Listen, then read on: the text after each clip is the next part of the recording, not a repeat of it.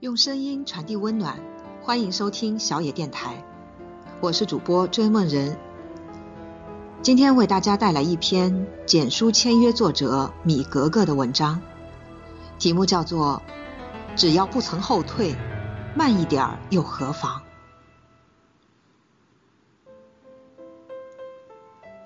年幼时，他跟院子里的伙伴们一起玩，不管是跳舞还是做游戏。他的动作总显得有些僵硬，大人们在一旁闲聊，说他手脚笨。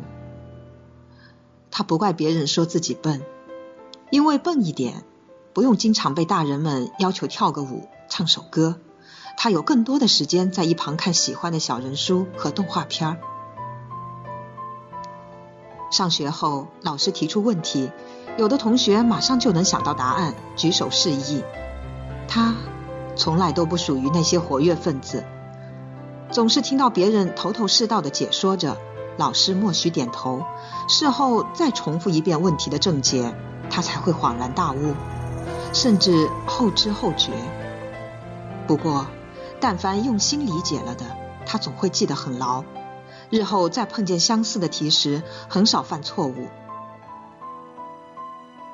跑步时，他的身影总在众多人之后。虽不是最慢的那一个，可终究不起眼。那些跑在前面的女孩子总能赢得呐喊和掌声。他不羡慕，也不着急，就按照自己的步调跑。唯一的要求就是不能跑跑停停。这种习惯练就了他的耐力。在一次运动会上，一向不慌不忙、不太起眼的他，竟然得了三千米长跑的第二名。大学时第一次考英语四级，他没通过，差了十五分。第二次还是差了五分。同病相怜的室友苦大仇深的在寝室唠叨：“谁规定的？拿学位非要通过四级啊？真烦！”他不吭声，也不抱怨，每天早起一个小时，直奔自习室，埋头苦读。第三次，他的英语成绩超过了标准线五十分，室友们瞠目结舌。到了毕业时，全寝室只有他一个人通过了六级考试。谁都没想到，这个不多言不多语的女孩竟有这么大的潜力。恋爱向来都是大学校园里的一道风景。十八九岁的年纪。周围多少女生都开始品尝爱情的味道，他却一直形单影只。偶尔，他也会对镜独照，仔细端详自己。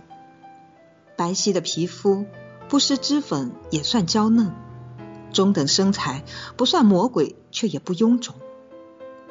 当然，他的身边不是没有追求者，可相处短短数日，对方就嫌他老土。他知道。不是自己老土，只是跟不上他的节奏。他要的是一夜之间的白头到老，他要的却是一场慢悠悠的、不慌不忙的爱情。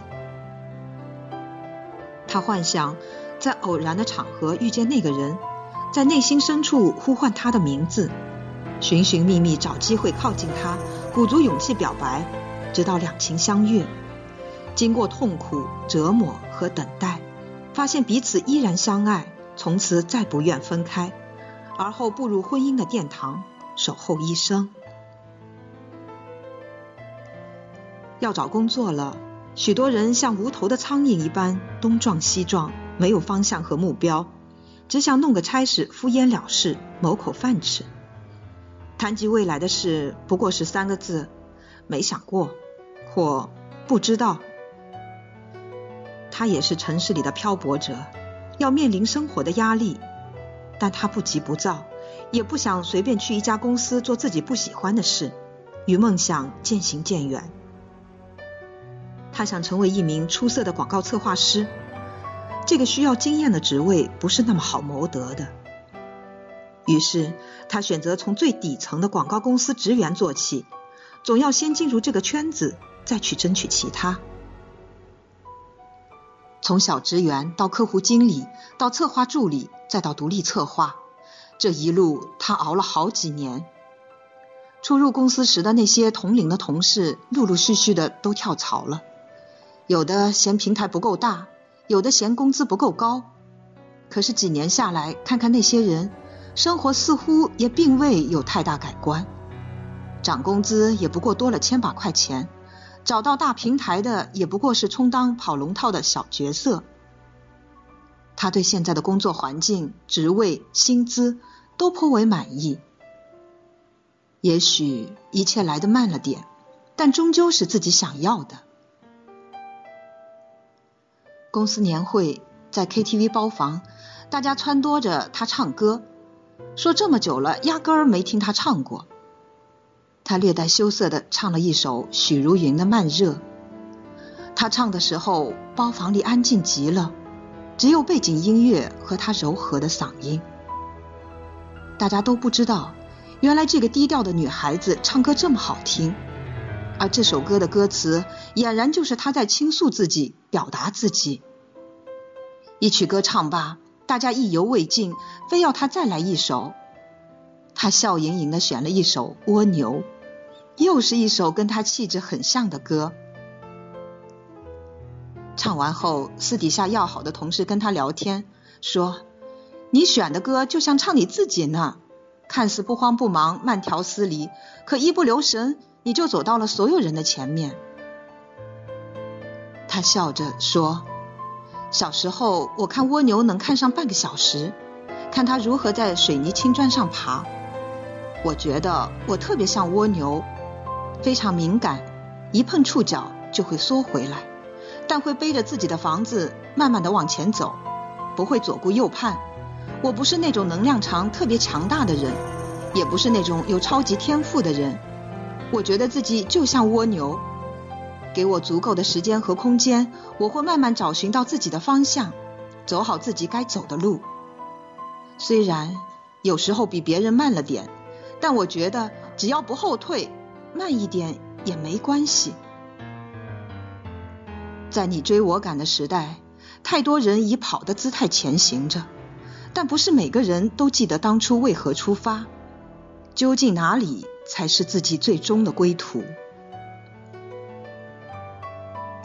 也许站在熙熙攘攘的人群里，你不是那么起眼，拥有的不是那么多，走的没有那么快，但这都不要紧。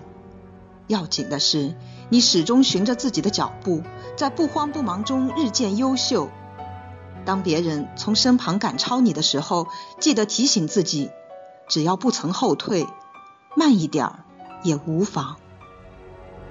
一直往前走，终有一天能抵达想去的地方。